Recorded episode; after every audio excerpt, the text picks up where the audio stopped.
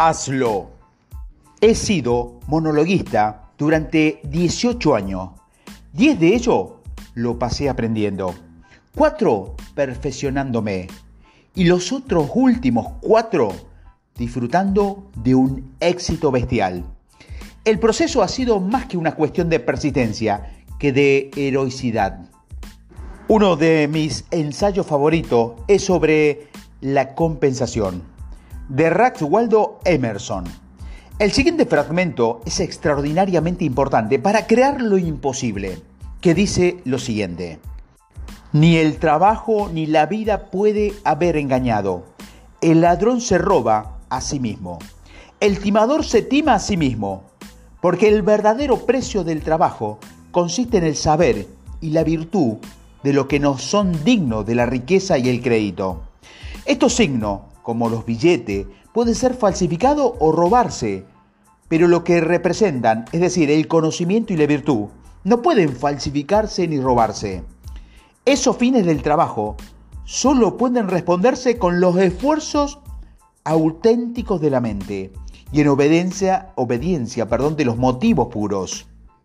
El tramposo, el moroso, el jugador no puede arrancar por fuerza, a la naturaleza moral y material, el conocimiento que procuran al trabajador su honrada aplicación y su fatiga. La ley de la naturaleza es hazlo y tendrás el poder, y lo que no lo hagan no tendrán el poder. Ahora mismo hay algo que no estás haciendo.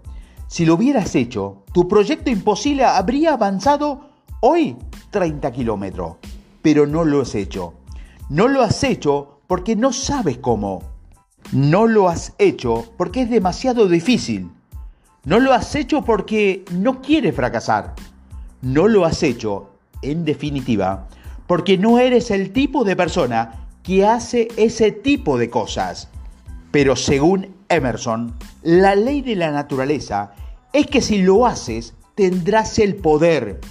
Eso supone un giro de 180 grados respecto a la forma en que la gente nos dice que funciona. Nos dice que tienen que ser capaz de hacerlo antes de poder hacerlo.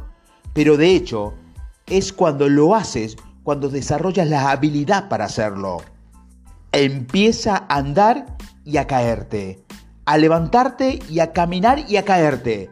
A levantarte y desarrollar la capacidad de atravesar la habitación caminando. Tu tarea de hoy es encontrar eso que podrías hacer para dar el impulso definitivo a tu proyecto imposible y hacerlo.